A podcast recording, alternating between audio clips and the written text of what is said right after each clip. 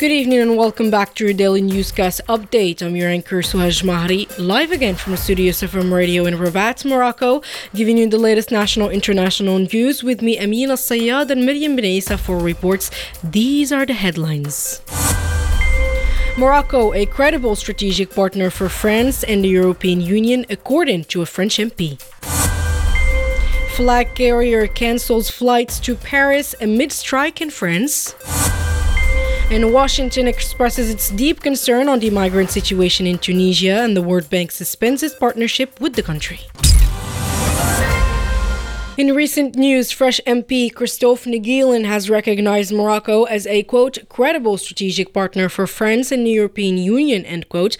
Naegelen praised Morocco's geographical location and development level, highlighting its important role as a bridge between the African and European continents. During a meeting with Morocco's Consul General in Strasbourg, Driss Al Qaisi, Naegelen also praised the kingdom's effort to promote peace in the Middle East, stating that Morocco has become a key player in the region. Furthermore, Naegelen commended the royal initiative to launch a new development model which aims to boost economic growth, general employment, and improve the redistribution of wealth in the country.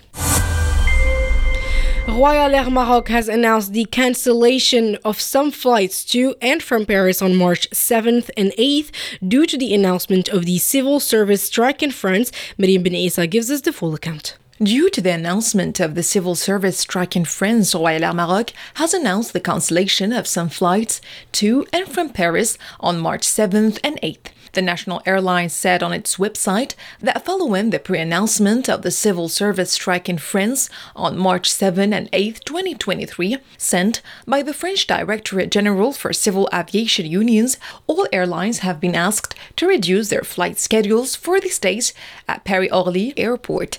To limit the impact of these cancellations, Royal Air Maroc is assisting its customers by transferring them to other flights.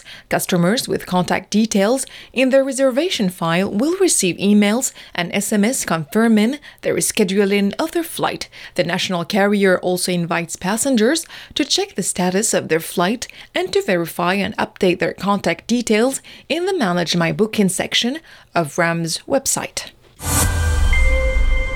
Back on national soil, the Moroccan Minister of Transport and Logistics, Mohamed Abdel Jalil, emphasized today in Marrakesh that the deployment of high speed rail lines in Morocco is not a luxury, but rather an absolute necessity. At the 11th edition of the World Congress of the International Union of Railways on High Speed, held under the theme High Speed Rail, the Right Speed for Our Planet, Abdel Jalil stated that the deployment of high speed lines is a structural response to the increasing demand for mobility combined with the imperatives of sustainable development and land use planning. The minister noted that the COVID 19 pandemic has accelerated the need for change in the transportation sector, leading players to take bold and innovative steps towards sustainable and inclusive mobility models for the future. Following recent violence against sub Saharan migrants in Tunisia, which was reportedly incited by statements made by Tunisian President Kais Saied, the United States has expressed deep concern over these comments. Stay tuned as Amina Sayyad provides us with more information on this development story. The United States expressed its deep concern in the wake of violence against sub Saharan migrants in Tunisia, perpetrated following statements by Tunisian President Kais Saied. State Department spokesman Ned Price said, quote, We are deeply concerned by statements made by the Tunisian president regarding the migration of sub-Saharan Africans to Tunisia, as well as information received about arbitrary arrests of migrants in recent weeks. In response to a question about the World Bank's decision to suspend its partnership with Tunisia, Price highlighted that his country is equally concerned about reports of violence against migrants from sub-Saharan Africa. We call on the Tunisian authorities to respect their obligations under international law to protect the rights of refugees,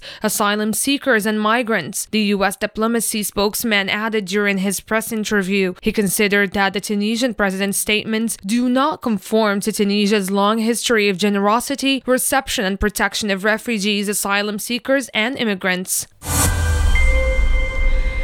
Concluding in sports, UEFA has announced that it will be refunding all tickets for Liverpool fans who attended the last Champions League final in Paris.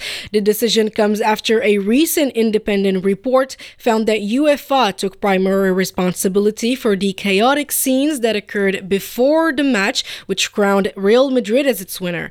The European body has recognized the negative experiences that Liverpool fans faced on that day and has implemented this program to reimburse those who had purchased tickets and were most affected by the difficulties in accessing the stadium. Theodore Theodoridis, the general secretary of UEFA, stated that the organization acknowledges the hardships that the fans faced and aims to make amends for the situation through this refund program. That was all for today's news update. As always, thank you for tuning in. Keep up with us for the latest updates and stay informed. As for me, I will see you tomorrow.